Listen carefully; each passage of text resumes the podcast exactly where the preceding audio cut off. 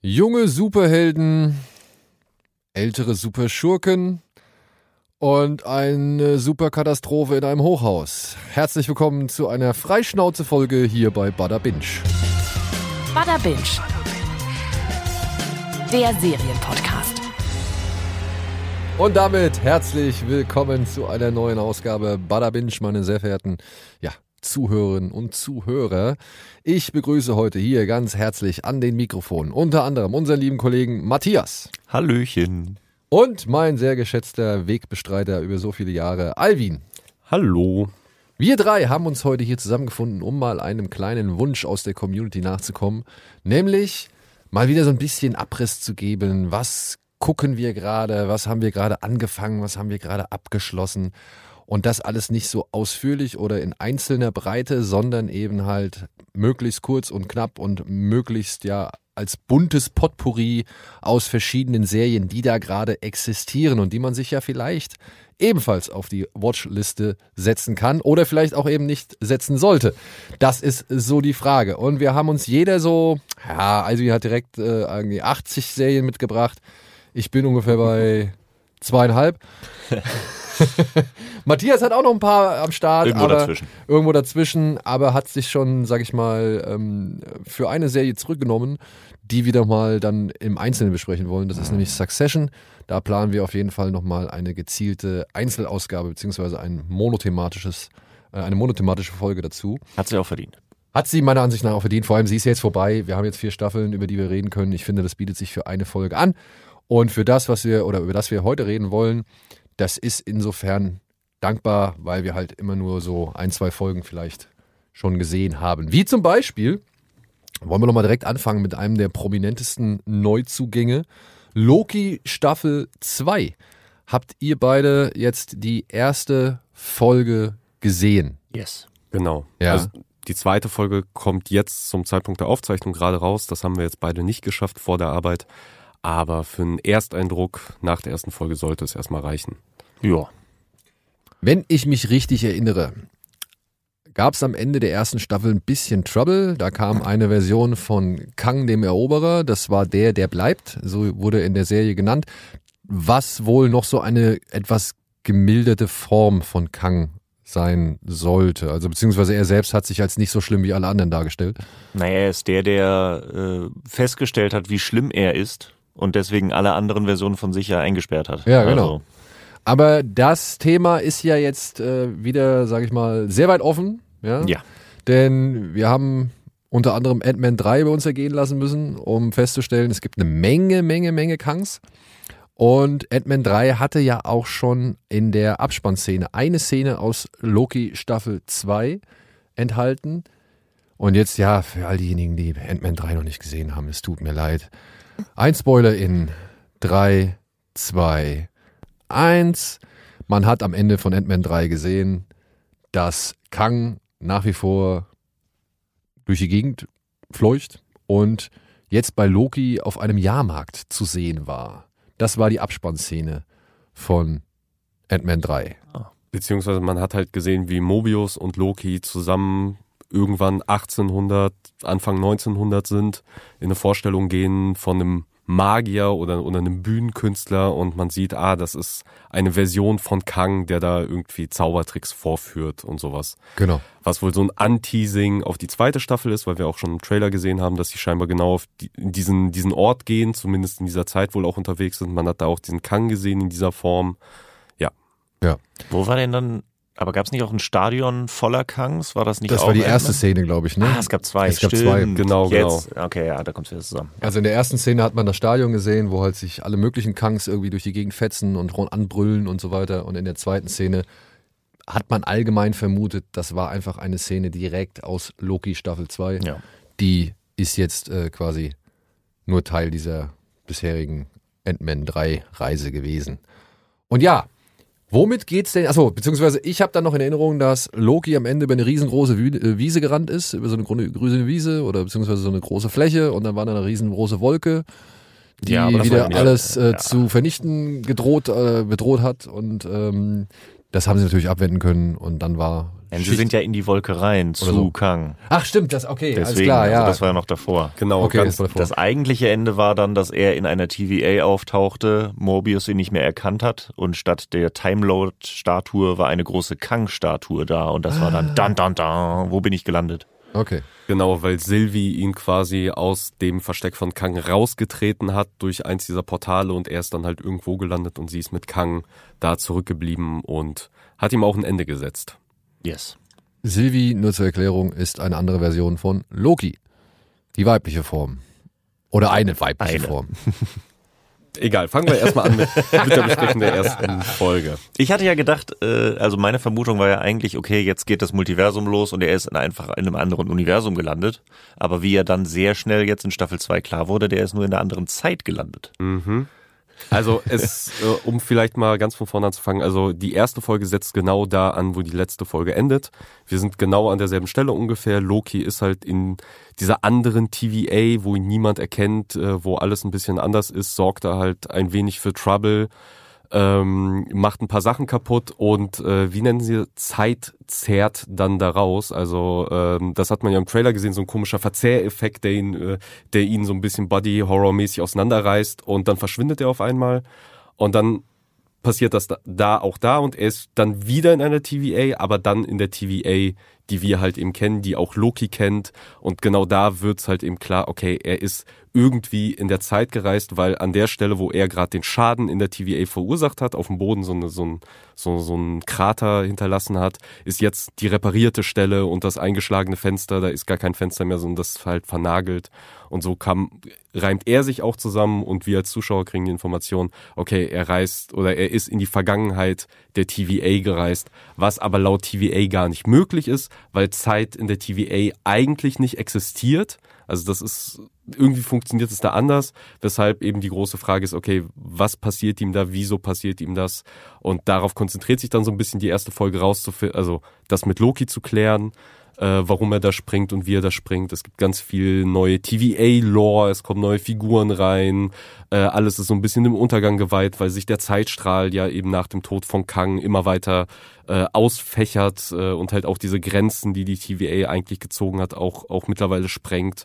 Äh, und alles ist so ein bisschen im bürokratischen Panikmodus. Macht man alles laut Plan oder macht man mal was Neues? Also es gab mal eine TVA, die von Kang geführt worden ist. Also, Kang hat eigentlich ursprünglich damals die TVA gegründet, um alle das Multiversum quasi einzusperren, damit die anderen Kangs nicht kommen. Das ist die ursprüngliche Lore, was am Ende von Staffel 1 quasi nahegelegt wurde, beziehungsweise erklärt wurde von ihm, dass er die TVA gegründet hat, damit die ganzen anderen Universen halt nicht passieren. Es gibt nur noch die heilige Zeitlinie, die von der TVA beschützt wird, weil those who, he who remains das Ding gegründet hat. Die TVA ist das Ordnungsamt, was halt Multiversen äh, verhindern soll und halt den Kanon beschützt.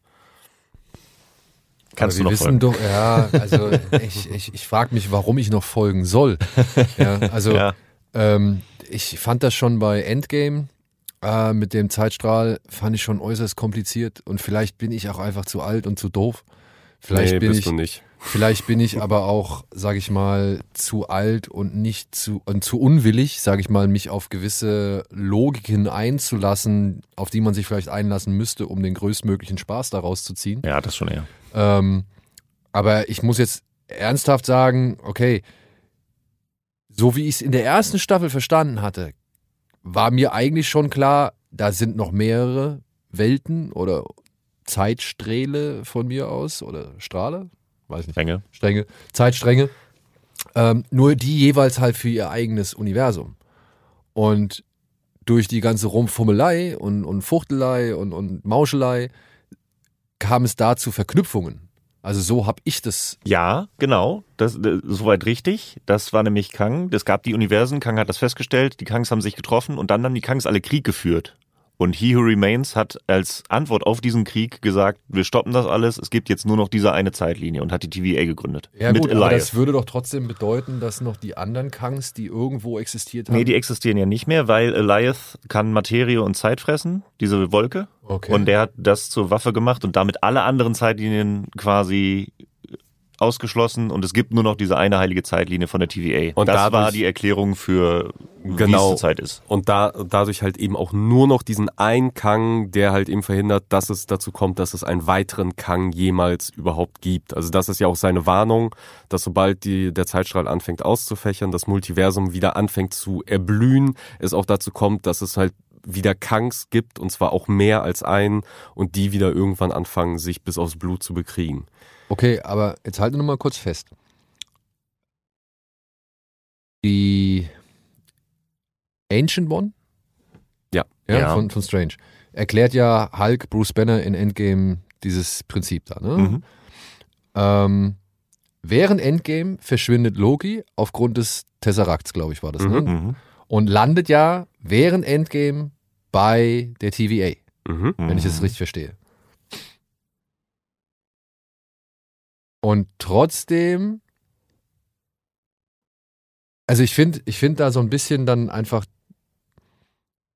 die, die, die zeitlichen Abläufe etwas verwirrend, wann etwas erschienen ist, wenn es schon vorher, sage ich mal, A, Kenntnis des Multiversums gab und B, wenn man dann schon irgendwie versucht hat, das irgendwie einzudämmen. Also ich glaube, dann stimmen die Informationen der TVA und der von der Ancient One nicht so wirklich Ja, überein, und da oder? kommen dann so, da sind so ein paar Probleme und da musst du dich ein bisschen drauf einlassen, dass A, The Ancient One und Doctor Strange und so weiter, Magie, das ist eine andere Rangehensweise, das ist einfach ein anderes Weltbild innerhalb des MCU. Du hast ja auch das, ähm, das, wie heißt es, äh, wo sind sie im Quantumverse? Ja, ja, genau. Das ist zum Beispiel ja auch, da gibt's ja einen Kang, weil das losgelöst ist vom Multiversum. Deswegen ist der Kang ja da trotzdem, obwohl das Multiversum nicht existiert, weil das ja außerhalb des Ganzen ist. Der Ancient One ist Magie, das läuft so ein bisschen außerhalb. Und TVA, ja, er ist während Endgame da gelandet, aber das ist ja wie gesagt losgelöst von der Zeit. Sie springen ja auch in der Serie durch die Zeit. Dementsprechend passiert das nicht parallel zu Endgame, sondern auch wieder außen vor, weil die TVA ja außerhalb der Zeit existiert. Ja, ja, ich frage mich nur, also für mich fällt es gerade nur so ein bisschen schwer, äh, in Einklang zu kriegen, was die TVA da macht. Und das trotzdem alles eben mit diesem Storystrang, den wir ja über mehrere Filme hinweg verfolgt haben, den man ja eigentlich nicht wegdenken kann. Ja. So, ne? Also er gehört ja, da, weil eine Figur oder die Hauptfigur aus Loki ist ja nun mal eben aus diesem, aus diesem Strang entnommen worden oder ist ja da hingekommen so. Ja, aber aus dem, das ist ja das Ding. Den, die Filme, die wir sehen, da ist Loki tot. Loki ist von Thanos getötet worden auf dem Schiff. Das ist das, die offizielle Timeline. Das ist das, was passiert. Die Loki-Serie, das ist ja ein Variant. Den Loki, den wir da sehen, das ist ja eine andere Version, die gar nicht richtig ist. Die Filme, was wir alles sehen, was eigentlich das MCU ist für uns, da ist Loki tot. Stimmt. Aber Und der Loki, der da rumhüpft und so weiter, der ist halt außerhalb der Zeit, kümmert sich ums Multiversum, hat mit den Filmen soweit nichts zu tun. Stimmt, Deswegen ja die müssen ja irgendwann zusammenkommen das war ja während des ersten Avengers, ne? bei, äh, genau, Infinity War am Anfang. Stimmt, ja. Genau, und diese Zeitlinie, also dass er überhaupt abhauen konnte und dass es da eine Veränderung gab in dieser Zeitlinie, hat ja die, die TVA dann ja auch ausgelöscht. Also es gibt kein Universum, wo Loki quasi da abgehauen ist und das haben die ja direkt platt gemacht mit ihren Zeitbomben, die halt alles platt machen, also diesen kompletten Strang dann stutzen. Ja, aber das würde doch bedeuten, dass diese ganze Mission der Avengers. Das hätten sie, In dem Universum ja, aber dann das hätten Universum sie ja gibt's ja Thanos nicht. ja nie be be be besiegt. Doch, doch, das, was die TVA da ja ausgelöscht hat, ist ja einer dieser Branche, einer dieses, das andere Diese Universum, was davon abgeht. So, was, what if? Ein What-if-Universum haben sie da abgekattet. Das eigentliche Universum passiert ja weiter. Ich glaube, wir können es halt einfach darin vereinfachen, dass, äh, und das kristallisiert sich auch immer weiter heraus, einfach die Autoren und die Verantwortlichen bei Marvel untereinander, was dieses ganze Zeitreise-Dingsbums angeht, einfach nicht gut miteinander kommunizieren. Das ist ja auch schon bei Endgame der Fall gewesen, dass da der Regisseur eine andere Vorstellung davon hat, wie das Ganze funktioniert als die Autoren und jeder irgendwie es anders erklärt hat. Äh, und mich das damals auch wahnsinnig wütend gemacht hat, weil sie es dann auch wiederum über, so übererklärt haben, dass es überhaupt keinen Sinn macht. Und äh, um nochmal zurück auf Staffel 2 zu gehen, das ist, finde ich, auch jetzt ein Problem von Staffel 2 ein wenig, dass sie bestimmte Aspekte, die sie da jetzt neu reinwerfen, übererklären. Also Versuchen es, aber. Allein dieses Ding mit in der TVA gibt es keine Zeit. Ist ja cool, kann man ja so machen. So, das Ding ist, ist halt ein abstraktes Konstrukt irgendwo außerhalb von Raum und Zeit. So, Ja. da funktionieren Sachen anders, da funktionieren Abläufe anders. Aber dann zu, und da zu sagen, okay, Zeit funktioniert hier nicht, es funktioniert anders, alles cool, aber warum dann jetzt mit Zeitreise kommen von Loki?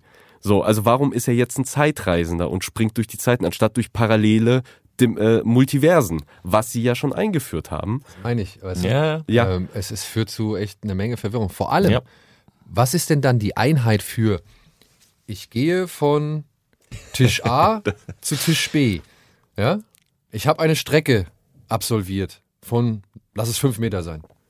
Aber ich bin nicht mehr zu dem gleichen Zeitpunkt an Tisch A, wenn ich. Aber Zeitpunkt ist ja schon falsch. Ja, ja, genau. Nein, nein, ich weiß, Aber- ist, aber, es weißt du- gibt da keine logische Erklärung, du kannst es ja nicht erfassen. Und das ist, das ist ja auch das Problem sowieso. Ich fand das auch schon in der Staffel 1 verwirrend, insofern, weil sie ja davon sagen, äh, jeder Mitarbeiter der TVA hatte ja eigentlich ein Leben. Früher, sie wurden ja von der Erde entführt, sie hatten ja eigentlich ein Leben. Was, aber wann früher? Also, sie können doch theoretisch direkt wieder in den Zeitpunkt zurückgehen und sie sind doch, wie lange sind sie da? Aber es ist ja keine Zeit da. Das ist alles so ein bisschen, das ist so der Punkt, wo du sagen musst, so, okay, ja, das akzeptiere ich jetzt einfach und äh, es wird dann mit dem Zitat von Dr. Who gehen, äh, timey-wimey, wibbly-bobbly stuff. Ja, aber, Ist halt so. aber genau, es ist halt so, aber dann verstehe ich halt echt nicht, warum sie so viel überklären. Und jetzt, Ja. äh, und in der Ja. ersten Folge, die erste Folge ist halt sehr viel genau davon geprägt. Es wird sehr viel erklärt. Du hast halt ähm, hier den Darsteller, ich komme gerade nicht auf den Namen von Hiddleston? Shortstop. Nee, äh, Stranger, äh, Stranger Things, Quatsch. Everywhere. Äh, Everything, everywhere, all at once. Okay, Shortstop. Quan. Genau. Der ist ja jetzt hier auch eine neue Figur. Äh, Ouroboros heißt er. Also die, die, äh, die, die Schlange, die sich ja selber im Schwanz beißt, was ein interessantes Konzept ist und vielleicht auch diese Figur dadurch noch, noch, mal, noch mal eine interessante Idee im Laufe der Staffel bekommt, OB. Aber er ist halt in dieser ersten Folge wirklich der Erklärbär, der die ganze Zeit da steht und erklärt, wie das hier alles funktioniert, weil sie keine schönere Möglichkeit gefunden haben, es dem Zuschauer zu präsentieren. Nicht so wie die erste Staffel, die es halt aus Blick von Loki, diese TVA einmal die Einführung darin erleuchtet und das auch noch auf sehr unterhaltsame Art und Weise. Und hier ist es, okay, die Figuren stehen sich gegenüber und es wird ganz, ganz viel Info abgerissen. Gleichzeitig kommen aber auch noch andere Figuren neu rein, die nicht mal vorgestellt werden, wo ich da saß und dachte, Gab es die schon? Habe ich die vergessen? Wieso sind die auf einmal so wichtig und sind halt auf einmal da und haben eine Funktion? Die, die Richterin und hier diese Also die Generälin gab's schon. Die habe ich auf jeden Fall schon mal vorher gesehen. Die, aber sie bin mir- auch ihr erster First Lieutenant da, der so prominent X5. gezeigt wird und so. Ja, ja, das ist schon. Du merkst schon, okay, da kommt noch einiges die nächsten Folgen mit denen so. Genau, und das führte bei mir zu, zu so einem Gefühl am Ende der ersten Folge. Also, sie hat mich unterhalten, während ich sie geguckt habe, aber ich habe mich danach auch ein bisschen oder auch währenddessen halt doch immer wieder verloren gefühlt, so, weil es dann doch irgendwie sehr, sehr viel war und viel hatte gar keinen Kontext und dann hast du halt diese La äh, langen Laberpassagen, dann hast du halt auch so einen dramatischen Anstieg und Climax, der halt auch an der Stelle schön inszeniert, aber eigentlich komplett überflüssig war, weil du weißt, weder Mobius noch Loki kann etwas passieren in dieser ersten Folge. Ja. Aber äh, die Serie tut halt so, als wenn da irgendwas auf dem Plan steht. Es werden halt äh, für die für die äh, restliche Staffel so ein paar Körner gesät, äh, so was dann noch passieren kann. Ja, aber alles in allem wo die Reise so ein bisschen hindeutet, eben dass immer weniger, also dass sie versuchen, alles, was vorher irgendwie mit Multiversum erklärt wurde, jetzt versuchen mit Zeitreise einfach zu erklären und wir befinden uns trotzdem in der normalen Hauptrealität und machen mit diesem Multiversum gar nichts, äh, macht mir halt echt Sorge, dass Marvel das versucht jetzt eher wieder einzustampfen, die, die Richtung.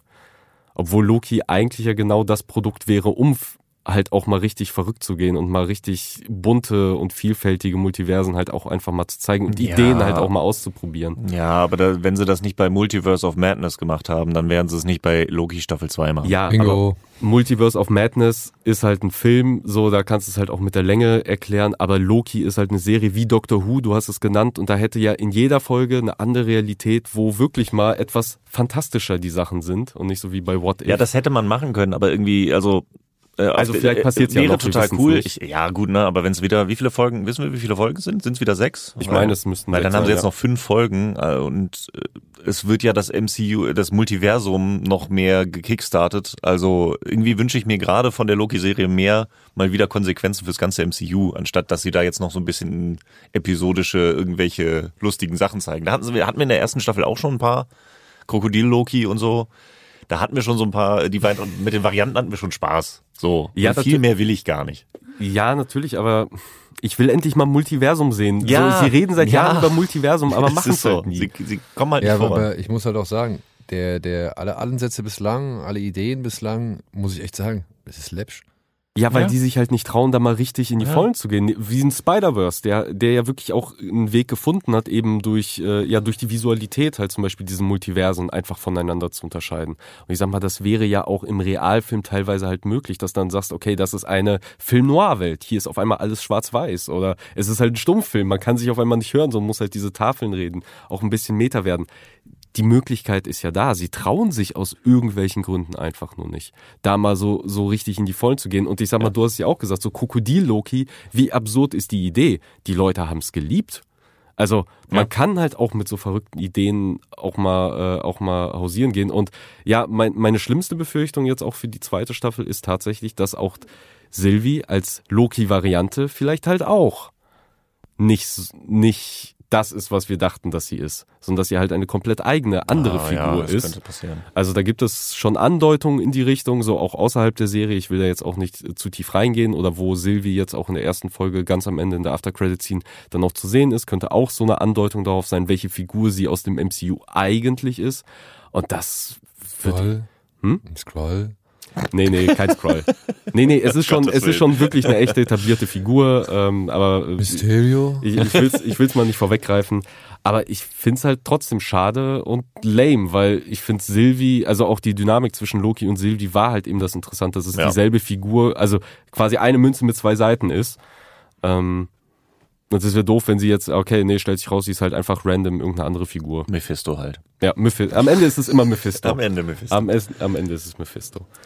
Erste Folge wurde von äh, Justin Benson und Aaron Moorhead inszeniert. Ähm, das sind die beiden Jungs, die jetzt auch hier vor einiger Zeit den Something in Dirt gemacht haben oder Synchronic, also eher für, also Jungs, die eher für so Moon Knight hatten sie auch ein paar Folgen inszeniert Mhm. und da waren sie auch zuständig eher für die ruhigeren, mehr atmosphärischen Folgen, in denen halt auch ja viel gelabert wird. Das ist halt so ein Ding bei denen, ne? Die reden halt immer viel. Also, also beziehungsweise sie machen halt schon Filme, in denen halt viel geredet wird weshalb ich mir erkläre, warum jetzt halt so eine Figur wie Obi so viel erklärt oder so viel erzählt. Das gehört bei denen halt schon mit dazu.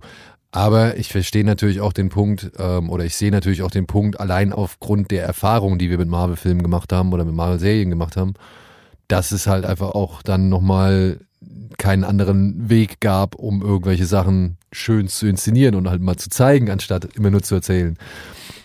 Aber ja, merkt man das irgendwie? Also konnte man inszenatorisch so ein paar kleine Feinheiten irgendwie da feststellen? War da irgendwas cool inszeniert? Gab es irgendwie eine Szene, wo man gedacht hat, oh geil, das haben sie aber echt schick in Szene gesetzt? Also, ja, ja, es war jetzt halt die erste Folge. Wir haben uns jetzt außerhalb der TVA gar nicht großartig bewegt. Es gab halt den Webstuhl der Zeit. Auch ein wunderschönen, wunderschönes Comic-Quatsch-Konzept. Ja, mhm. Ähm, und das war halt visuell, ja, es war schon ganz schick gemacht und äh, auch dieser Retro-Futurismus, den die TVA ja sowieso hat, äh, Es ist immer bleibt noch, alles gleich. Genau, ist immer Ja. noch da und funktioniert halt auch immer noch. Der, äh, der, der Look ist halt immer noch wie in Staffel 1, also da wurde jetzt nicht irgendwie irgendwas runtergeschraubt, also ist mir jetzt zumindest nicht aufgefallen. Nö. Und ich mag's halt auch immer noch, aber das war jetzt in der ersten Folge nichts wirklich inszenatorisch bahnbrechendes. Nee, inszenatorisch war da nicht viel. Ich fand es sah echt cool aus, wie du schon sagst. Der Look ist immer noch gewohnt gut. Ich fand auch, dass die, das ähm, Time-Slipping oder wie es heißt, Ja, das äh, das sah auch echt cool aus, wie Loki da auseinandergerissen wird. Ähm, auch der Webstuhl, also vom Design her cool. Auch die, die Werkstatt von OB. Mhm. sah eigentlich alles cool aus. Also ich, ich hatte schon Spaß beim Gucken. So ein bisschen dachte ich aber, okay, wenn das jetzt eine von sechs Folgen war, ist so ein, ja, ich bin, ich bin mal gespannt, wo es jetzt noch weiter hingeht, weil so richtig, wo die Reise hingeht, war jetzt noch nicht so wirklich klar. Es ist immer noch alles sehr wild.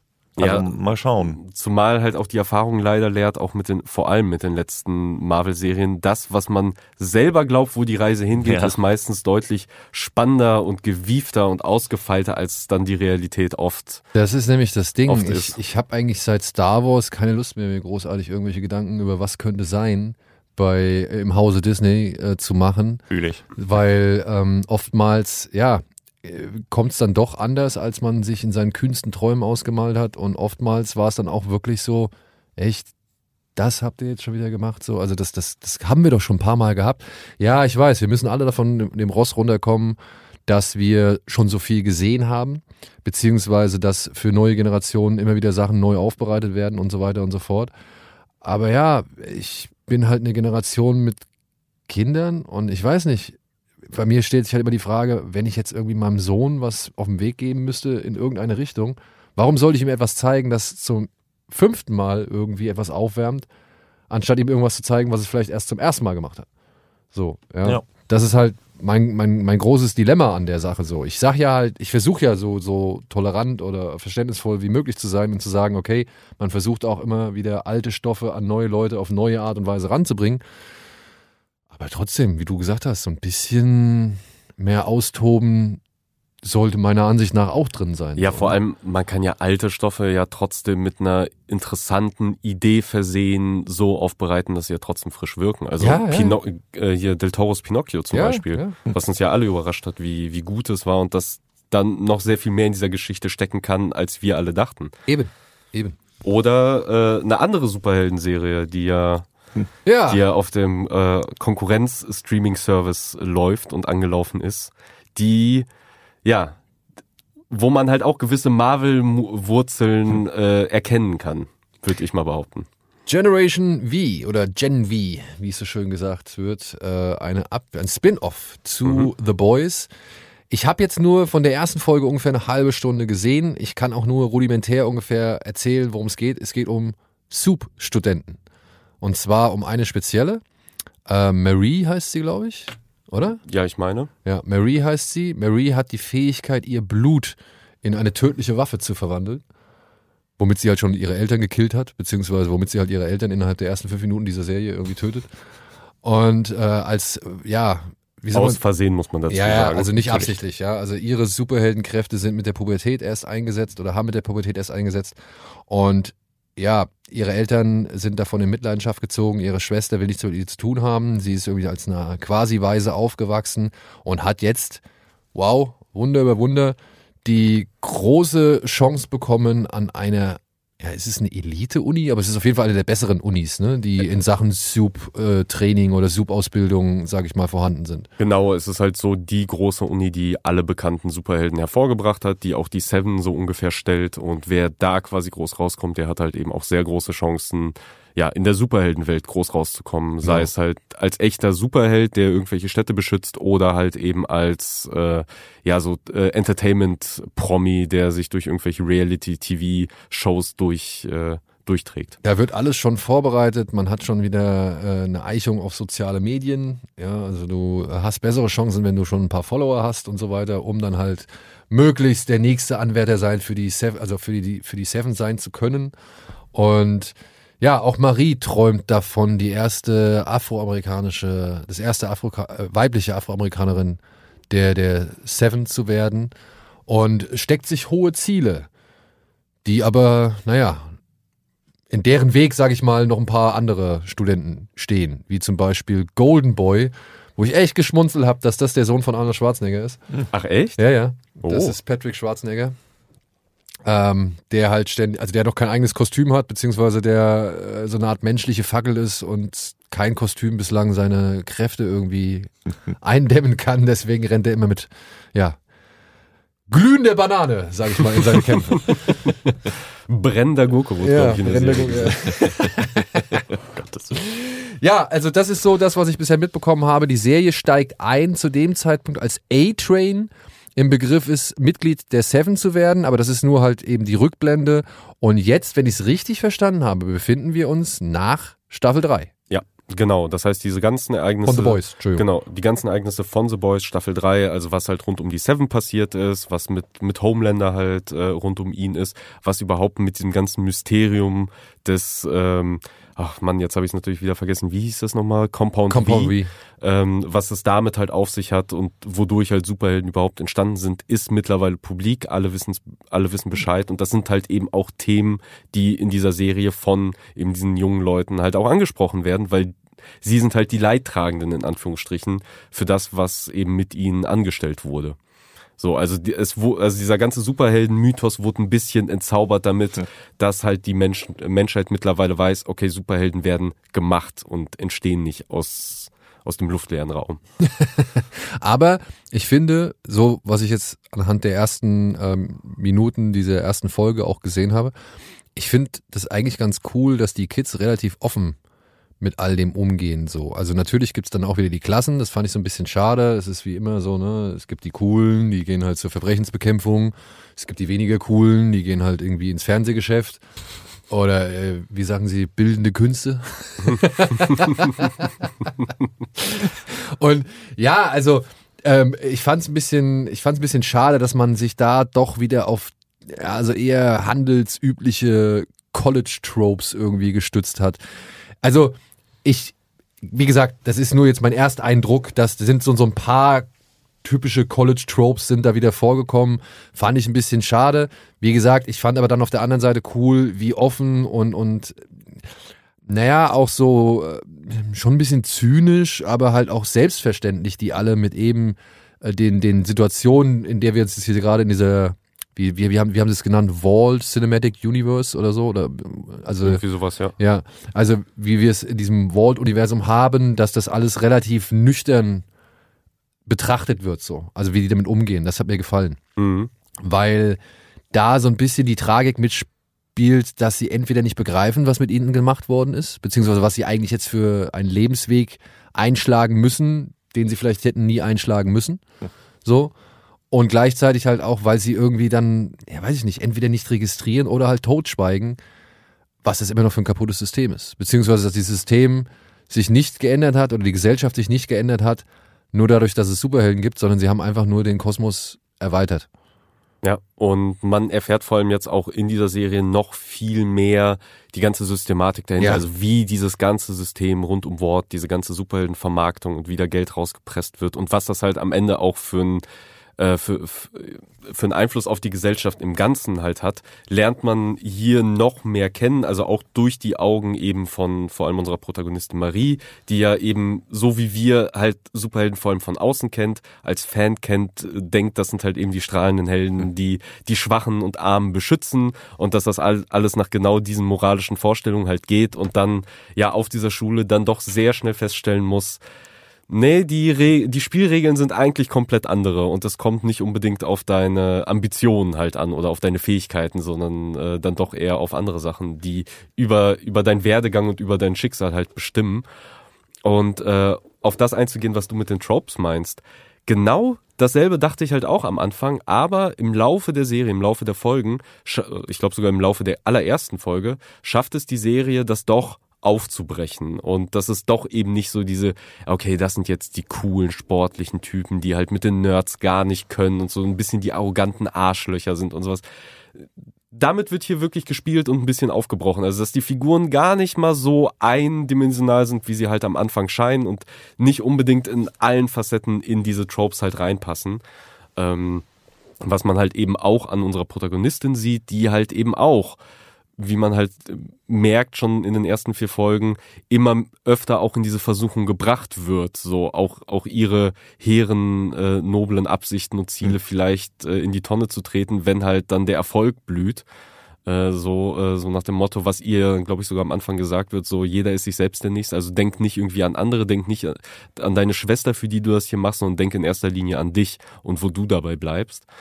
Ähm, und ich, ich mag das. Also äh, das hat halt so ja so einen abgefuckten X-Men-Vibe, weil ich glaube, damit lässt sich es am ehesten vergleichen mit halt eben den X-Men und der X-Men Academy, wo halt eben alle auf diese Schule gehen und auf den auf ihr Leben vorbereitet werden und darauf vorbereitet werden, eben auch mit ihren Kräften klarzukommen. Nur das ist halt X-Men mit äh, Turbokapitalismus Also so dahinter. storytechnisch ist die Serie schon einfach Teenage-Drama.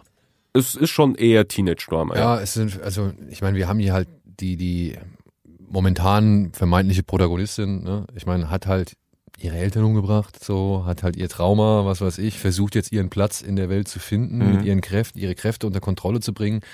Ich meine, es ist natürlich auch schon bezeichnet, dass sie halt Blut kontrolliert. Ne? Es gibt am Anfang so eine Szene, da schneidet sie sich so zwei ähm, Schnitte in die Handflächen und schießt dann oder haut dann mit ihrem Blut quasi ähm, diverse Dinge in so einer Halle durch die Gegend so. Ja. Und am Ende sitzt sie halt auf dem Boden und du siehst halt wie so ein Stern Blut, Blutstreifen von ihr gehen. Kann man natürlich jetzt auch wieder irgendwo in eine gewisse Richtung Ja, und, und, und gerade Coming-of-Age-Richtung denken, so, dass das wieder halt Symbol für irgendwas sein soll. Finde ich okay, finde ich legitim.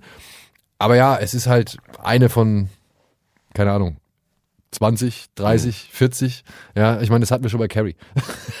also, True. aber also es geht ja auch wirklich, äh, es geht auch wirklich mit ihrer Periode los. Ich fand das halt, äh, fand ich das insofern schon ein, ein mal wieder anderen Weg, nett, nette Idee so, aber wenn wir es nüchtern betrachten, geht es wieder halt um Heranwachsen, sich Okay. im Klaren werden, wer, wer man ist, was man sein will, wohin man gehören will, äh, sich seinen Platz entweder suchen oder erkämpfen und feststellen, okay, die Welt ist nicht so, wie ich sie vielleicht bislang wahrgenommen habe. Wobei es jetzt ganz angenehm ist, meiner Ansicht nach, dass wir hier eine Figur haben, die kommt aus dem absoluten Nichts.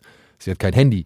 Ja, also sie hat kein Telefon und sie hat keine Followerschaft und sonst irgendwas. Ich weiß, ich habe gesehen in der ersten Folge, ab der ersten Folge kriegt sie dann virale Aufmerksamkeit, weil sie jemanden rettet, wenn ich das richtig mitbekommen habe. Aber vorher ist sie halt eine absolute Null und hat mit diesen Werten, die die anderen Studenten bereits haben, gar Mhm. nichts am Hut. Und das fand ich wiederum ganz cool, dass sie halt so ein bisschen außerhalb dieser ganzen Bubble steht und steckt. Ja. Obwohl sie halt gerne, gerne, gerne dazugehören möchte. Ja, beziehungsweise sie möchte halt in erster Linie ihr Ziel erreichen. Sie ist Ja. ja auch dann so sozial eher so noch ein bisschen, ja, halt von den Menschen auch enttäuscht und lässt halt noch nicht so schnell alles an sich ran und das entwickelt sich halt auch. Aber eben neben diesem Teenage, also neben diesem klassischen Coming-of-Age-Teenage-Drama hier ist aber auch, glaube ich, auch eine Menge, also wie auch bei The Boys, auch steckt hier eine Menge Sozialkritik halt eben drin. Eben was wahrscheinlich in den USA auch nochmal deutlich stärker ist, eben mit der Vermarktung von Kindern und Jugendlichen. Also dass schon im College Leute, äh, zum Beispiel im Sportbereich ja schon direkt hochgezüchtet werden, äh, geschissen auf ihre Gesundheit, um irgendwann mal mit denen Geld machen zu können. Also sei es sowohl von Lehrern, Trainern wie auch Eltern ähm, äh, dass die halt dann in, in irgendwelchen hochklassigen Vereinen spielen und, und eine Karriere vor sich haben. Aber so sagt man denen, aber natürlich geht's in erster Linie halt Geld mit den Leuten zu machen. Und das finde ich immer wieder das Geile, wenn man so diese kleinen Andeutungen bekommt, welche Wirtschaftszweige alles irgendwie von diesen Superhelden profitieren. Es ist so wie jetzt heutzutage, ne? Ich meine, keine Ahnung, ein neuer Trailer kommt raus zu, sagen wir mal, Star Wars. Und wir, wie 50.000 andere Idioten, setzen sich hin und gucken sich diesen Trailer an. Das heißt, du hast 50.000 Mal, hast du ein Video generiert, ja, mit irgendeiner Software, mit irgendeiner Technik, mit irgendeiner Kamera, äh, hast es bei YouTube hochgeladen, da haben Werbekunden irgendwie geschaltet und so weiter. Es ist ein riesen, riesen Mechanismus, der halt immer wieder in Gang gesetzt wird und das finde ich halt, gerade auch in Generation V fand ich das ziemlich cool, dass man wieder nochmal so, nochmal ein paar kleinere, weitere Facetten mitbekommt, wie dieses System eigentlich aufgebaut ist oder wie es funktioniert. Gerade mit diesem College-Professor, der alles dafür tun möchte, dass dieser Golden Boy der nächste Anwärter beziehungsweise der direkte, das direkte nächste Mitglied der Seven wird. So, für den ist das ja ein Riesending. Genau, und da finde ich, sieht man halt eben schon, dass diese, diese, diese Tropes, wo man halt die einzelnen Figuren ineinander packt, da hat's bei mir nämlich Risse bekommen, weil als Golden Boy genau diese Nachricht bekommt, dass er Teil der Seven werden soll, passiert auch in der ersten Folge dire äh, direkt. Er wirkt nicht besonders Nee, er happy. wirkt Man nicht begeistert. kann es in seinem Gesicht schon ablesen, dass er eigentlich keinen Bock drauf hat. Also, dass er schon reflektiert, was um ihn herum in den letzten äh, Wochen und Monaten halt passiert ist, was wir halt in The Boys gesehen haben, Ja. was in dieser Welt halt gerade los ist. Und das ist ihm halt schon bewusst so. Und er hat da keinen Bock drauf, da halt scheinbar auch Teil zu werden, da mitzuspielen. Und deswegen finde ich es so schön, dass sie jemanden genommen haben wie Patrick Schwarzenegger, der halt in eine der absoluten Entertainment-Familien schlechthin irgendwie äh, geboren wurde, so. Und vielleicht ja selbst eben nachvollziehen kann, wie es ist, irgendwo in der Aufmerksamkeit zu stehen, Ja. in dem man gar nicht stehen will, weil vielleicht, ja, der Papa vielleicht nicht ganz so gut mit seinen Angestellten umgegangen ist oder, oder beziehungsweise mit seinen Angestellten mehr gemacht hat, als er eigentlich machen sollte. Und so weiter und, und so fort. weiter. Ja, also, aber ich muss sagen, rein von der Präsentation her fand ich es erstaunlich. Du guckst dir die ersten Minuten dieser Folge an, von Folge 1, und ich finde, du bist sofort, du weißt sofort, wo du drin bist. So. Also es hatte alles eine sehr, sehr gute Qualität, wieder von der Inszenierung, vom Bild her. Also die, die, diese, diese farbkräftigen, wirklich mit viel schwarz arbeitenden äh, Bilder, plus halt dieses saftige Blut, was sie immer wieder in Szene setzen, mal digital, mal aber auch echt. Ähm, das fand ich schon wieder krass, dass die halt wirklich in einem Guss geblieben sind oder beziehungsweise wie sehr sie in einem Guss geblieben sind Ja, von die, der von der Präsentation her. die Härte kann halt auch bis jetzt so innerhalb der ersten paar Folgen, kann auch wirklich mithalten äh, mit The Boys, mit der Vorlage. Also äh, sowohl was halt irgendwelche Penisse, die durchs Bild getragen werden, aber halt eben auch Blutfontänen und platzende Köpfe halt angeht. Ähm, das hat man hier halt alles drin. Man könnte der Serie vorwerfen, das hatte ich gestern auch äh, mit Bea kurz äh, bequatscht, als sie bei Kino Plus zu Gast war, man könnte der Serie vorwerfen, dass sie hier und da meiner Meinung nach ein bisschen zu edgy ist und zu cool sein will und zu äh, zu, zu sehr in die Fuck you Aber ist und das The Boys nicht auch Pimmelkiste- schon? Ja. Comics auch schon? Aber ich, also, ich, ich kann mir vorstellen, was du meinst. Es gab so eine Szene, da versucht die Mitbewohnerin von Marie, versucht ihr zu erklären, wer sie ist oder was sie macht. Also sie ist eine YouTuberin. Ja? Und sagt dann halt so, ich bin das und das. Hat sie keine Ahnung. Wie, kennst du nicht? Ja, okay. Ja, ich bin wie PewDiePie. Ohne den Nazi-Scheiß. So, ja. Ja, das fand ich lustig.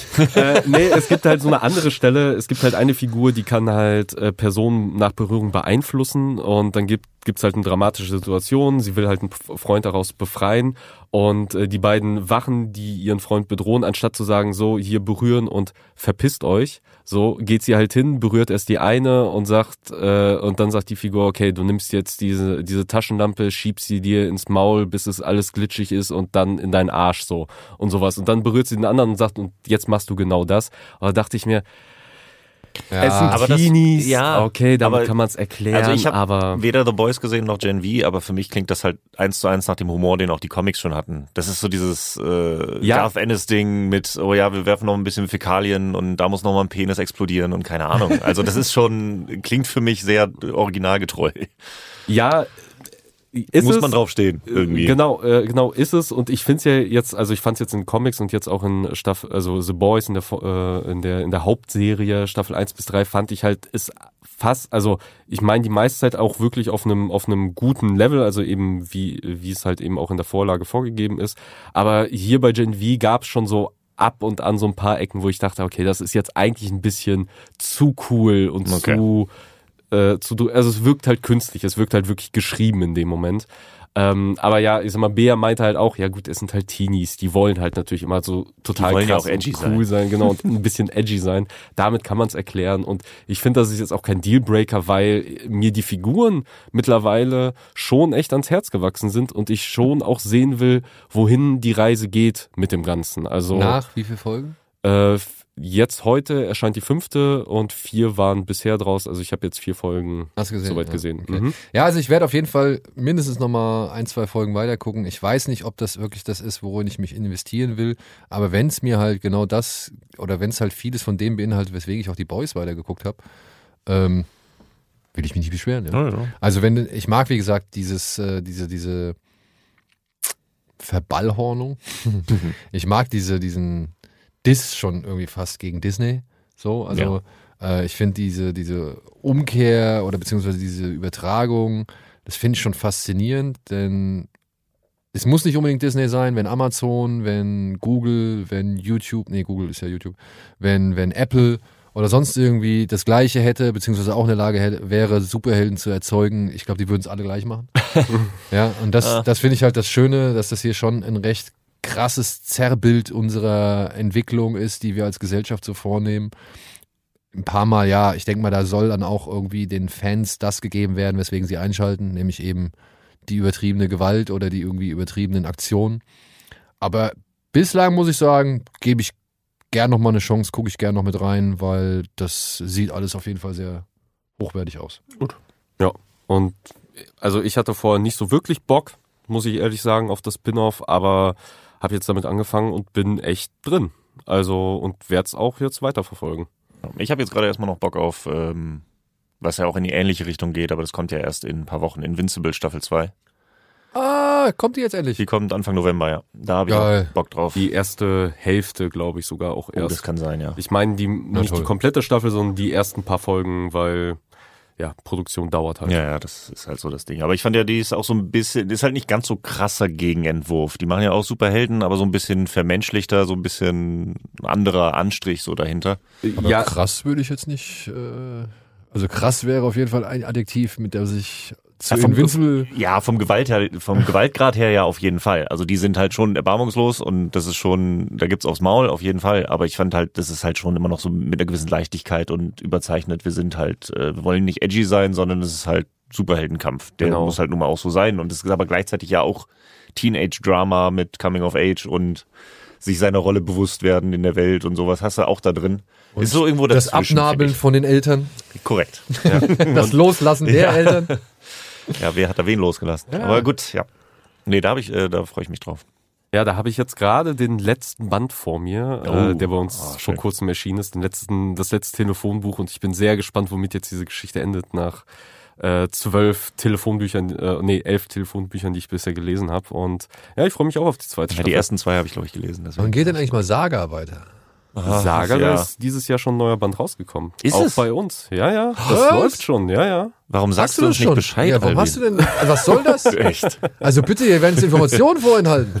Ich meine, ich habe dir das erzählt, aber der kam, glaube ich, Anfang des Jahres kam der neue nächste Band jetzt bei uns raus. Und ich glaube, Anfang nächsten Jahres müsste dann hoffentlich auch schon der nächste kommen. Vergessen, ey. Ja, man muss wieder von vorne anfangen.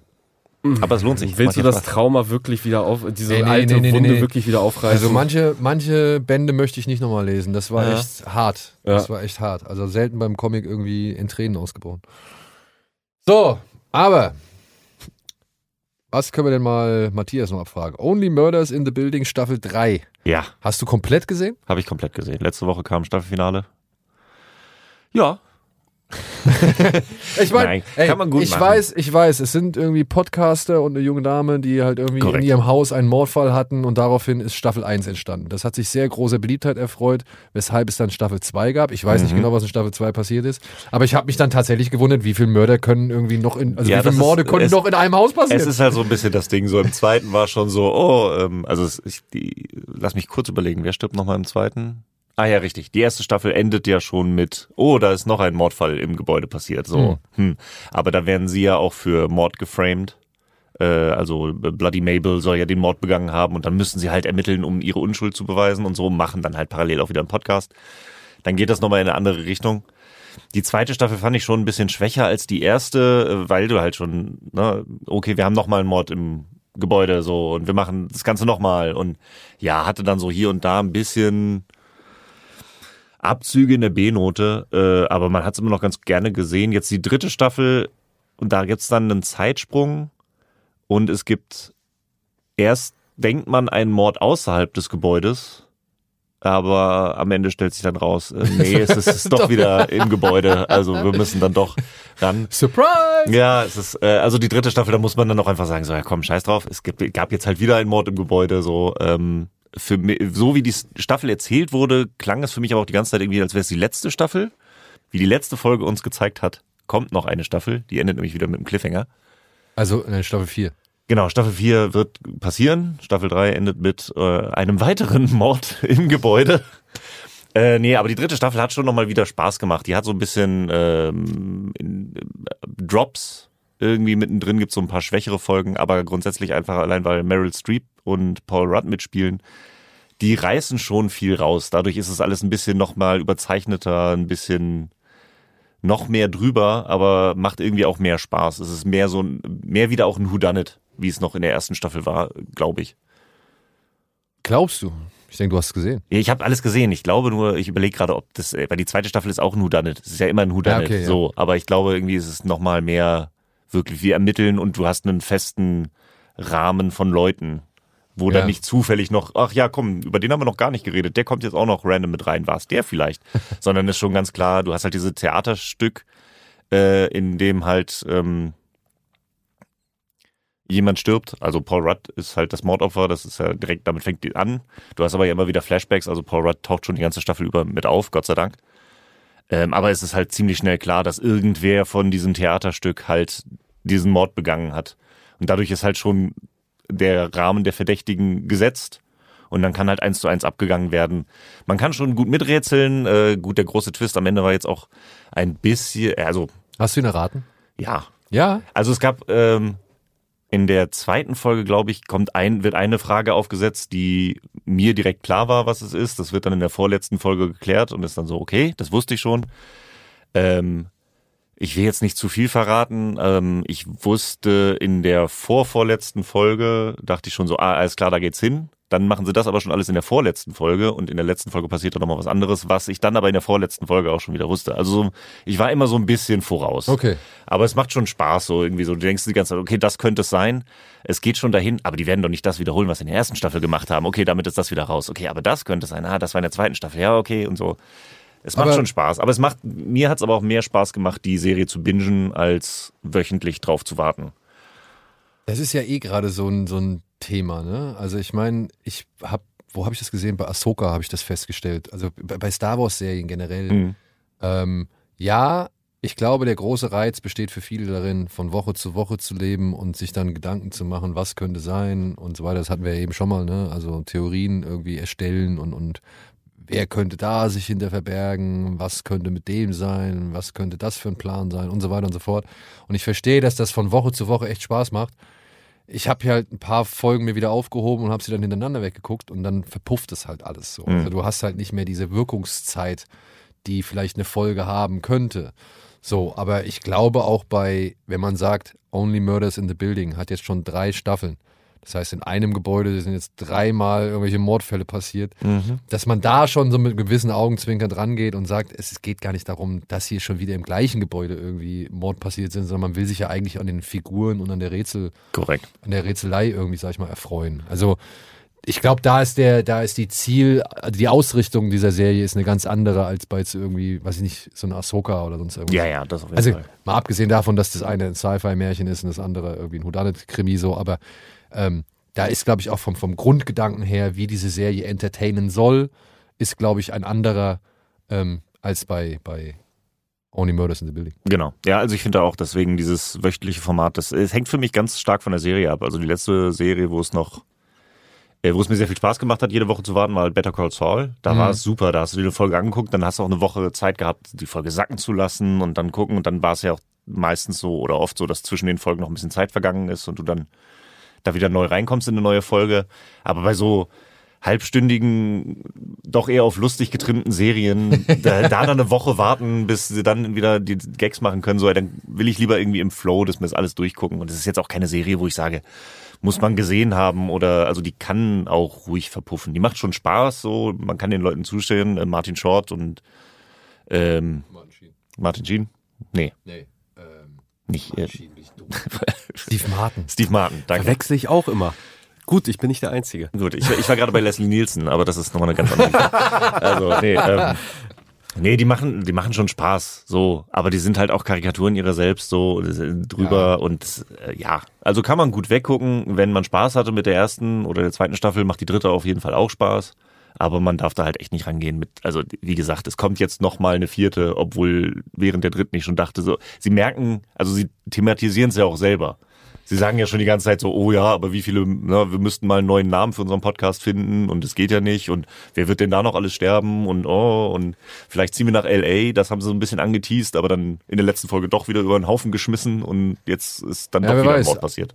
Also wenn sie es nicht in der vierten machen und die vierte trotzdem erfolgreich sein sollte, ich wette, irgendwann ziehen sie in ein anderes Gebäude, in eine andere Stadt und da passiert dann auch wieder ein Mordfall. Und ich wette, der passiert dann extra deswegen, weil jemand erfahren hat, dass genau die in dieses Gebäude gezogen sind, die ja schon aus einem Haus kommen, wo drei Morde stattgefunden haben. Das, äh, das hatte ich halt erwartet, so irgendwie in der dritten Staffel sind sie halt, also immer wieder, äh, für Mabel geht's halt auch viel darum, dass sie ähm, sich emanzipieren möchte und auch endlich mal ihr Leben starten möchte, weil sie ja nur irgendwie da Podcast macht und so muss man mal anfangen und dann lernt sie jemanden kennen und dann geht's so, oh, ich ziehe nach L.A., oh ja, L.A. ist gar nicht schlecht, ah, vielleicht sollte ich nach L.A. ziehen.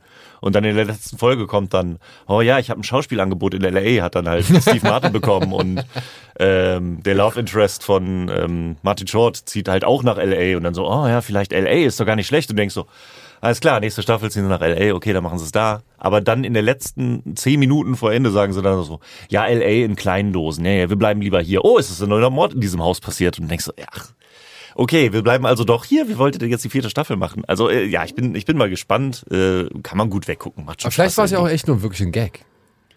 Dass sie gesagt haben am Ende so, ja, jetzt komm, jetzt hauen wir noch mal einen raus und dann Ey. lassen wir die Leute so stehen und alle wundern sich, wo bleibt Staffel 4? Wo bleibt sie? Die wird als Podcast fortgesetzt. oh, vielleicht- vielleicht das wäre. ja, da, da hätte doch die Serie mal, mal ein Konzept. Aber ich würde sagen, kommen wir von einem Gebäude voller Mörder zu einem anderen Gebäude voller Mörder. Oder? Äh, mach weiter, mach weiter. Ja?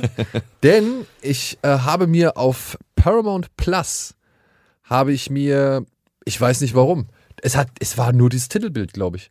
Es war wirklich nur das Titelbild. Ich habe mir eine koreanische Serie namens, ja, Bagain, Bagain, Bargein. Bagain.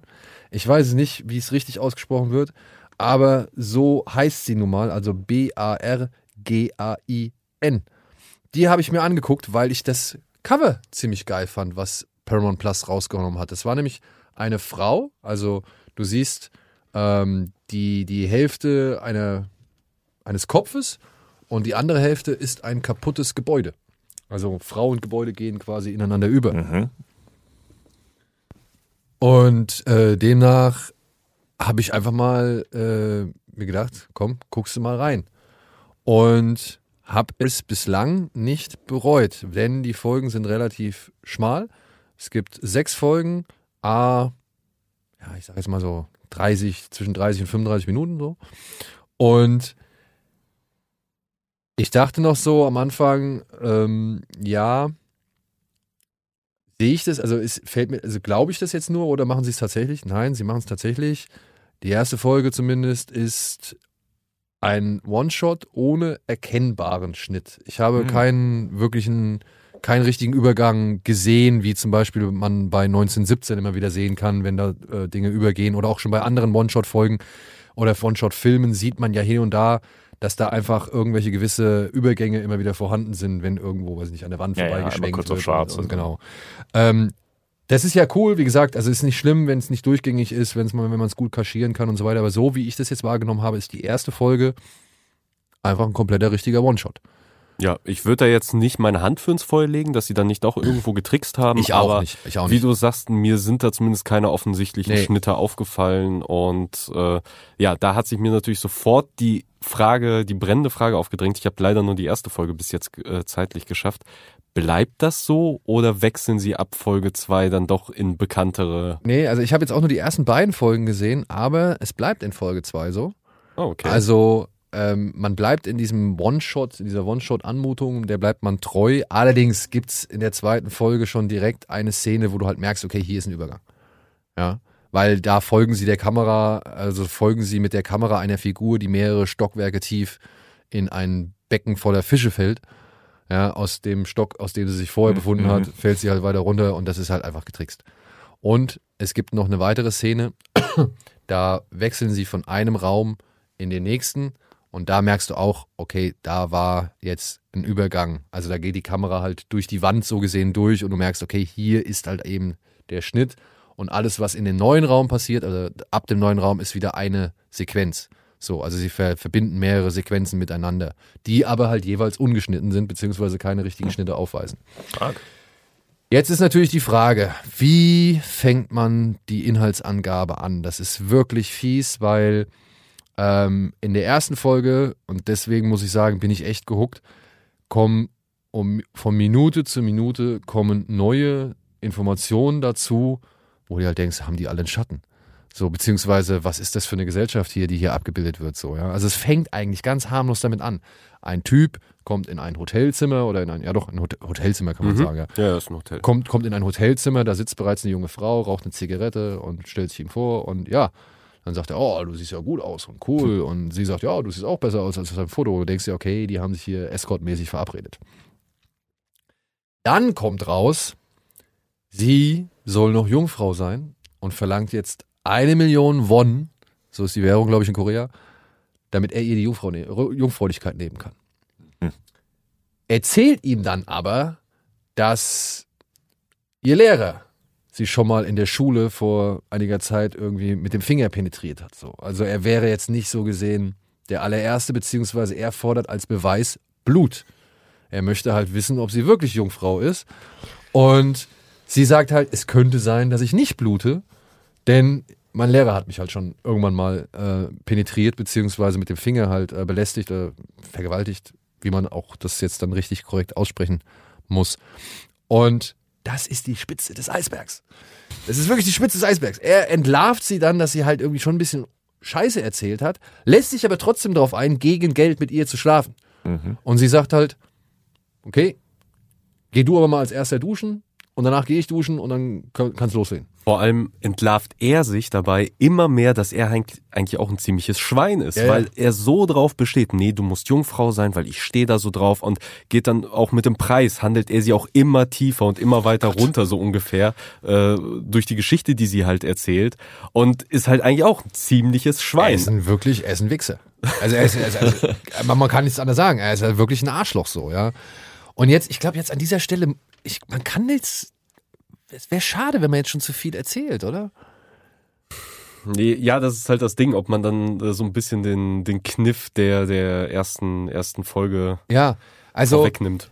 sagen wir es mal so, die Serie, ich habe gelesen, sie wird natürlich wieder ganz äh, verkaufsträchtig von vielen Medien oder halt Seiten immer wieder mit Squid Game in Verbindung gebracht. Ah, okay. Ja, aber sind wir uns einig, eine koreanische Serie, die Erfolg haben soll, die wird generell mittlerweile hier als der nächste heiße Scheiß nach Squid Game irgendwie Ja, angeteased. wie jeder asiatische Film der neue Parasite ist. Genau, Das ist genau. halt Quatsch. Äh, aber ich finde, es stimmt halt insoweit, dass hier halt eben auch eben wie bei Squid Game ein Sozialbild gezeichnet wird, was super überzeichnet ist und super zynisch ist und vermutlich auch in gewisser Weise irgendwo für bestimmte Probleme, die wirklich existieren, halt einfach steht, hier aber wirklich auf 1000 gedreht. Naja, also ich sag mal so, das, was hier ähm, dann später zum Thema wird, und das ist jetzt nur erstmal Thema der ersten Folge, weil ab der zweiten Folge oder ab dem Ende der ersten Folge geht es plötzlich um was ganz anderes, beziehungsweise dann haben die halt da ganz andere Sorgen als das, was vorher das Thema war.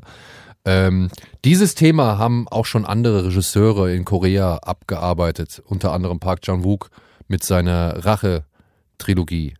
Und ganz explizit Sympathy for Mr. Vengeance, da war das schon Thema so, ja. Und ja, ich gebe dir recht, das ist halt so ein bisschen auch wieder so ein Zerrbild, äh, eine, eine Übertreibung, eine Überhöhung einer meiner Ansicht nach einer gesellschaftlichen Groteske, beziehungsweise einer grotesken gesellschaftlichen Entwicklung.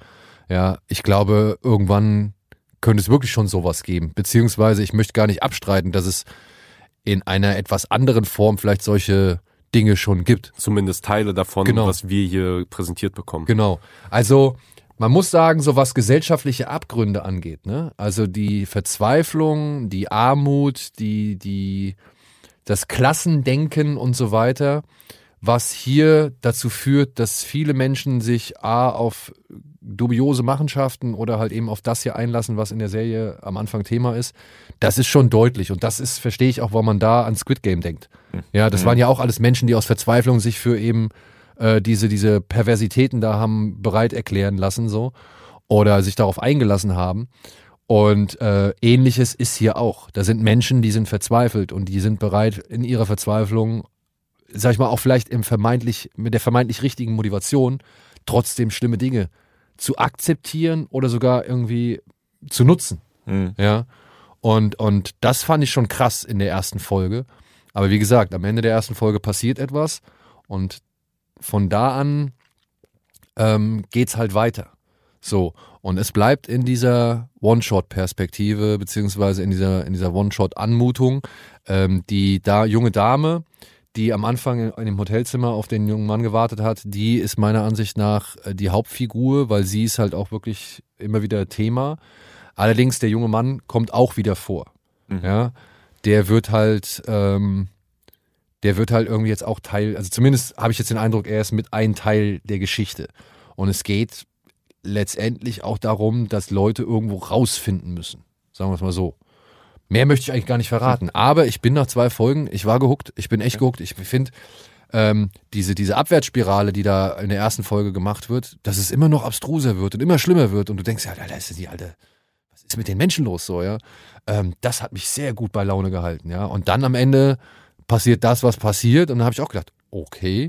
Und dann sehe ich halt, Folge 2 geht nahtlos da weiter und wir haben so eine Art Katastrophenszenario, ja, Okay. und, und das fand ich alles ziemlich geil, weil vor allem eben durch dieses Katastrophenszenario immer noch weiter aufgedeckt wird, was mit diesem Gebäude, was es da eigentlich auf sich hat und wie dieses Gebäude, sag ich mal, noch aufgegliedert ist, ja, wie viel, wie viel welche anderen, sage ich mal, Bereiche da noch vorherrschen so. Und es wird immer wilder. Es wird wirklich immer wilder. Und deswegen, ich gucke das jetzt weiter. Es sind insgesamt sechs Folgen. Wie lange? Alle so roundabout 30, 5 bis 35 Minuten. Oh, okay, das geht ja. Ja. Und äh, mir ging es schnell durch. Also es ist eigentlich wie ein langer Film, aber trotzdem ähm, so mit dieser halben Stunde. Ich wollte danach sofort die zweite Folge gucken. Also kleiner Tipp, den ich hier mit Ja. auf den Weg gebe. Dem würde ich mich auch anschließen. Also jetzt nach der ersten Folge, ich habe da Bock drauf. Ich habe halt vorab auch einmal kurz die, die Idee hinter der Serie einmal kurz durchgelesen. Also ich wusste quasi, worauf es, also wie die erste Folge endet und dachte sofort, okay, das möchte ich sehen. Also diese Idee, dieses Setting, das klingt halt wieder spannend nach Okay. den letzten paar eben vor allem auch koreanischen Serien, die, die halt eben auch so ganz abstruse Ideen hatten. Dachte ich, ja, es könnte, könnte spannend interessant sein, was hier präsentiert wird und wie tief es dann halt eben auch in die Sezierung der menschlichen Gesellschaft geht. Ja, und die Hauptdarstellerin ähm, finde ich sowieso äh, ganz cool. Das ist diese Jung, Jung Seo, die hat schon bei Burning mitgespielt, war zuletzt in äh, Mona Lisa and the Blood Moon zu sehen oder ist jetzt auch gerade mit einem neuen Film namens Ballerina auf Ah. Netflix äh, zu sehen. Da spielt sie eine ehemalige, einen ehemaligen Bodyguard. Es gibt keine weibliche Form von Bodyguard, oder? Bodyguardin kann man nicht sagen. Bodyguard.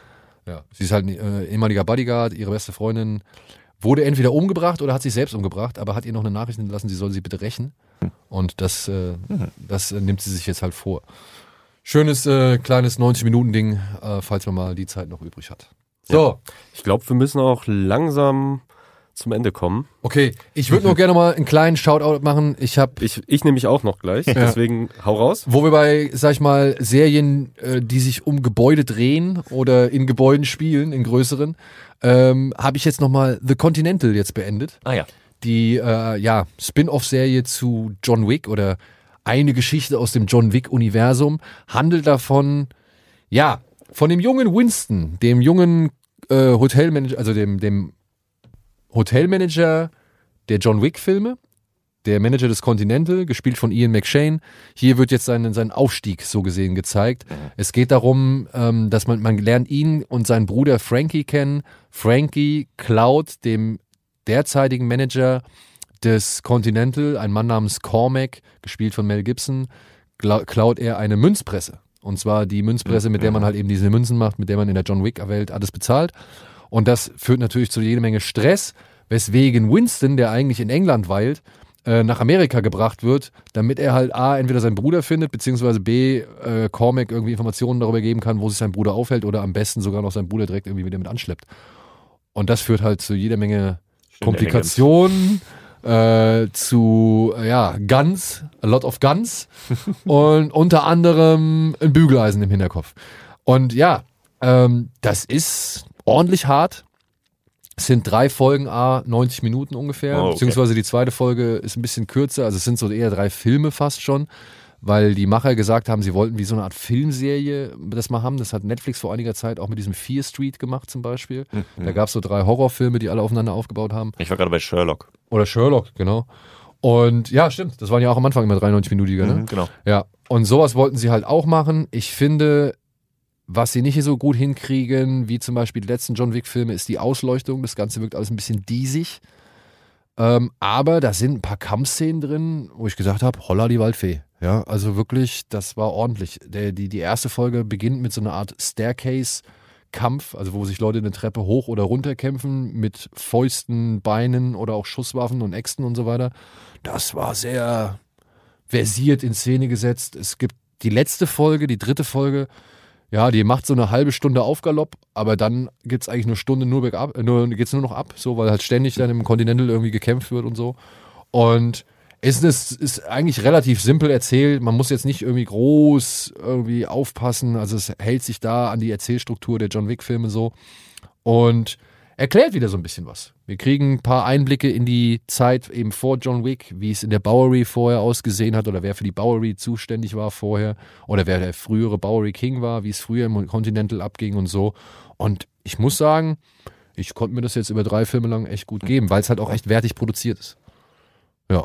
Aber man sollte jetzt wirklich nicht unbedingt einen zweiten John Wick erwarten, sondern einfach nur so eine Art Beiwerk. Beiwerk, genau, ja. Also in anderen, ein paar andere Anzugträger, so. Das, aber die Figuren waren eigentlich relativ in Ordnung. Gibson macht auch, hat auch eine relativ irre Performance dann teilweise so, die ich auch nicht ganz verstanden habe. Man erfährt ein bisschen was über Sharon, den Concierge äh, des Continental und seine Herkunft, äh, beziehungsweise seine, seine, seine, bisschen seine Background-Geschichte so. Und alles in allem echt in Ordnung. Echt in Ordnung. Kann man sich auch schön aufteilen mit den drei Filmen. Irgendwie. Muss man sich jetzt nicht irgendwie sofort alles ineinander reinquetschen, so, sondern guckt sich einen Film an, dann guckt man sich den anderen Film an und dann den dritten so. Und es gab eine, eine wirklich schöne Szene, äh, muss ich sagen, die, da hatte ich gar nicht mit gerechnet. Da sitzen zwei Figuren im Auto und unterhalten sich über einen Muhammad Ali Boxkampf, der während des Vietnamkriegs, glaube ich, stattgefunden hat. Und äh, das muss ich sagen, das fand ich ziemlich cool. Also alles in allem gebe ich eine vorsichtige Empfehlung raus. Es ist wirklich nicht das gleiche wie John Wick, aber kampftechnisch und actiontechnisch ordentlich. Und es gibt echt grob aufs Maul. Also das muss man schon mal sagen. Ja. Okay.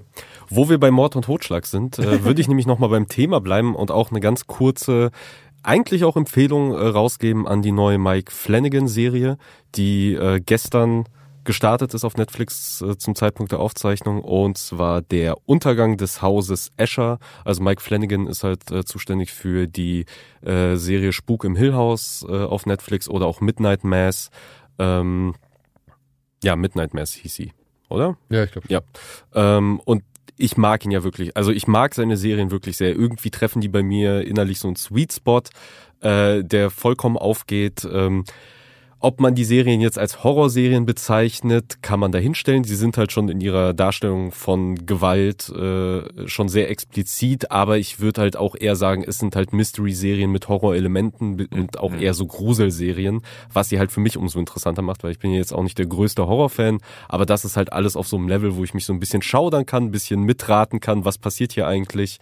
Ähm, und ja, und der Name von äh, der Untergang des Haus Ascher ist halt auch Programm. Es geht um das Haus Ascher. Das ist ein riesiges. äh, es ist äh, nee, es ist kein Tänzer äh, und Musiker. Es ist ein riesiges Familien-Pharma-Konzern-Konglomerat-Ding. Also ähm, eine, eine große Familie eben der Pharmaindustrie vor allen Dingen, äh, die halt eben dementsprechend sehr aus der Realität gegriffen mit ähnlichen Vorwürfen zu kämpfen haben, wie jetzt gerade auch in Amerika, was das, äh, die Opiatkrise angeht. Also das ist hier halt das Haus Ascher, was unter anderem mit äh, verantwortlich dafür ist. Und neben halt diesen Problemen in der Realität haben sie halt eben auch äh, scheinbar andere Probleme inner, äh, innen drin, denn wir starten in der Serie damit, dass eine Beerdigung stattfindet und drei dieser Familienmitglieder in den Särgen liegen. Und wir begleiten den äh, Familien, das Familienoberhaupt äh, der, der Ascher-Familie, ähm, wie er dann halt den, äh, den, den Staatsanwalt einlädt auf ein, auf ein altes, vergammeltes Einwesen, äh, Anwesen, was er mal gekauft hat, wo er selber mal aufgewachsen ist und ihm dann halt anfängt, seine Geschichte zu erzählen. Sowohl seine Lebensgeschichte, aber halt eben auch, wie es zu den Toden seiner Familienmitglieder beziehungsweise seiner Kinder im speziellen Fall ging.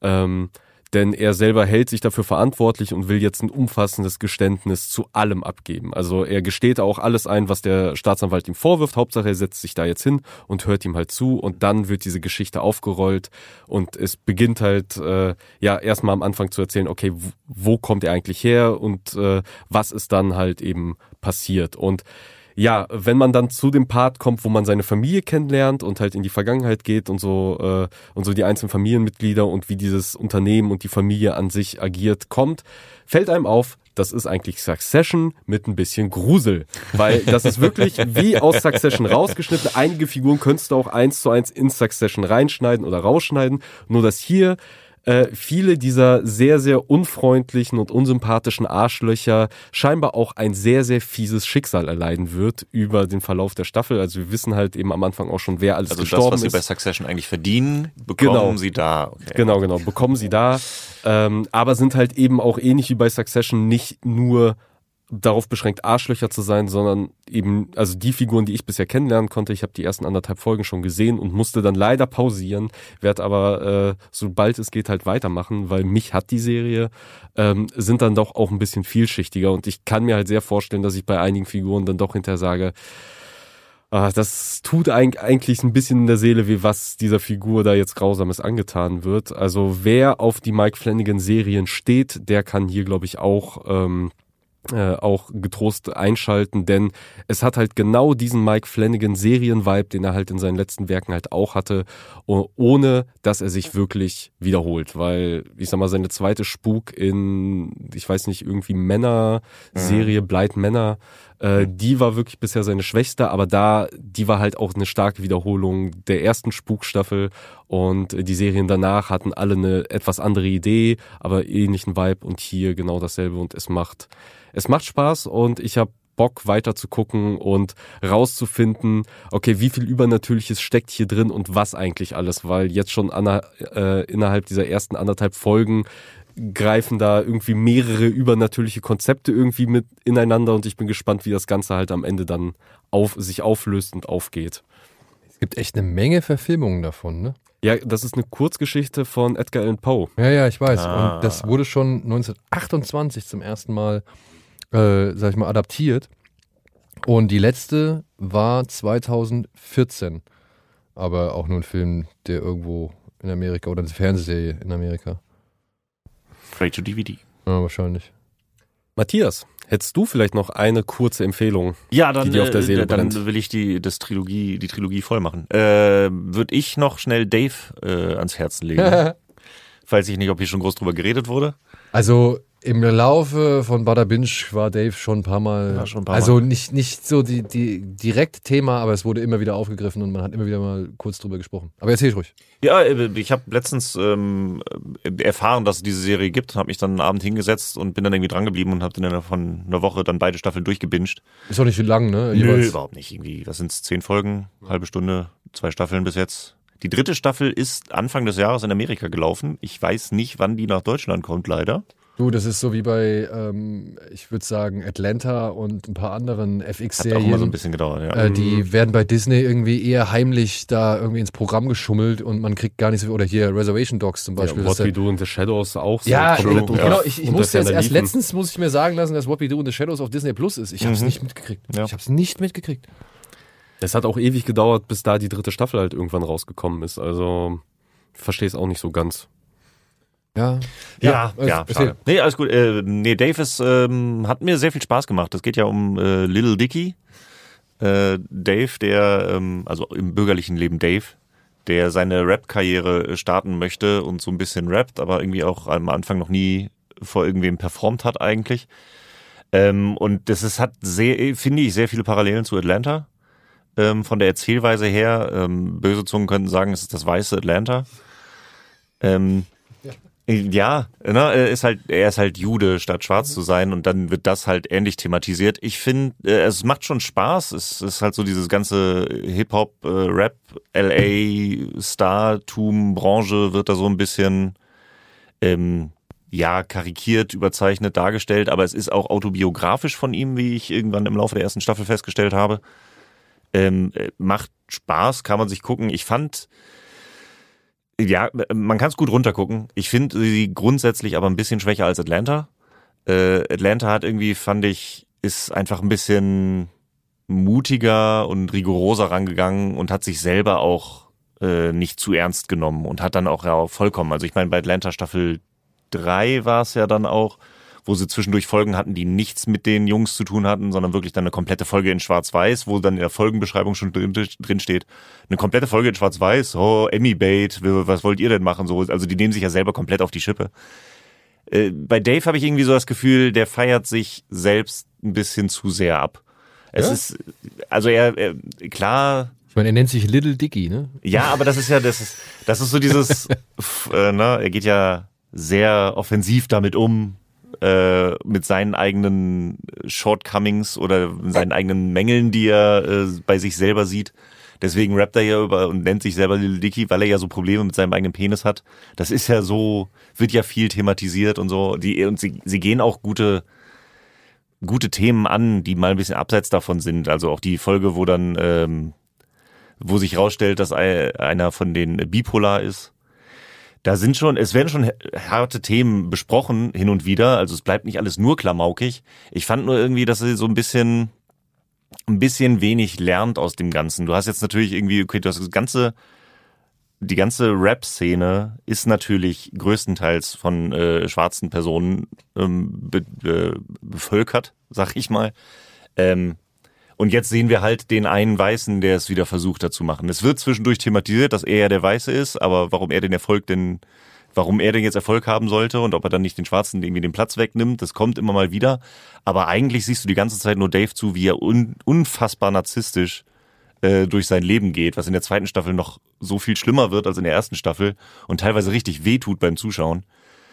Ähm, aber irgendwie lernt er auch sehr wenig. Also es macht schon irgendwie alles Spaß, aber ey, bis zum Ende ist jede Folge und er ist sowas von drüber und es ist ja, also ich gucke mir die dritte Staffel auf jeden Fall an, das lässt sich gut weggucken. So ähm, grundsätzlich hatte ich irgendwie das Gefühl, Atlanta war ein bisschen gehaltvoller und so ein bisschen hatte mehr den Anspruch, was auszusagen, als nur einer Person dabei zuzuschauen, was da passiert. Ja. Aber ich meine, man will ja auch so ein bisschen sich in dem Elend suhlen, oder? Ich meine, es gibt ja genug Serien, die halt schon irgendwie davon leben, dass man immer wieder die Hände über den Kopf zusammenschlägt, ob der Hauptfigur oder ob der Aktion, die die Hauptfigur macht.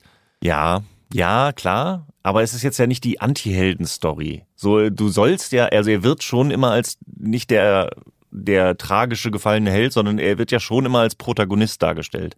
Die Serie ist schon, er ist der Held der Geschichte, der halt leider ein Narzisst ist. So, aber es ist halt, du siehst halt, wie sein komplettes Umfeld unter ihm leidet. Du siehst, wie er Chance um Chance irgendwie kaputt macht, aber trotzdem immer noch erfolgreich ist. Und dann wird zwischendurch gesagt, naja, er ist halt auch ein weißer Dude, er ist halt glücklich und so. Äh, er ist halt lucky, dass er es weitermachen kann. Das war immer so ein bisschen, was so mitschwingt. Äh, hatte ich das Gefühl. Ich, wie gesagt, ich würde es trotzdem empfehlen, kann man sich gut runtergucken. Äh, Im Zweifel, aber wer Atlanta noch nicht gesehen hat, lieber Atlanta gucken. Ja gut, bisher kenne ich aber keinen, der von Dave wirklich enttäuscht war oder so. Nein, also wenn man Atlanta noch nicht gesehen hat, ja klar, würde ich auch vielleicht sagen, erstmal den, den, erstmal das etwas bessere gucken, aber falls man irgendwie Atlanta Hunger verspürt, weil Ja. nichts Neues da ist oder weil, oder einfach, wenn man mit, durch ist mit Atlanta, ist Dave auf jeden Fall eine schöne Alternative dazu. Ja, das Oder eine schöne Ergänzung oder eine Ja. schöne, ein schönes Surrogat. eine andere Facette zu derselben Medaille. Genau. So. Und unsere Medaille haben wir jetzt auch schon einmal rumgedreht. Wir sind jetzt am Ende. Ich hoffe, wir konnten euch einen kleinen, feinen Sack hier zusammenschnüren mit äh, Dingen, die ihr euch auf die Watchlist setzen könnt. Vielleicht war das ein oder andere ja für euch dabei. Oder? Ich- ja? Gut, Alvi nickt. Das ist ein Podcast, Alvi. Ja, demnach äh, kommen wir hier mal. Ja, aber man muss ja auch nicht übertreiben. Ne? Ich meine, es gibt Podcasts, die verdienen eine lange Länge und es gibt Podcasts, die können auch mal ein bisschen kürzer sein, denn dann kann man die ja irgendwie auch dazwischen schieben. So. Ja, also.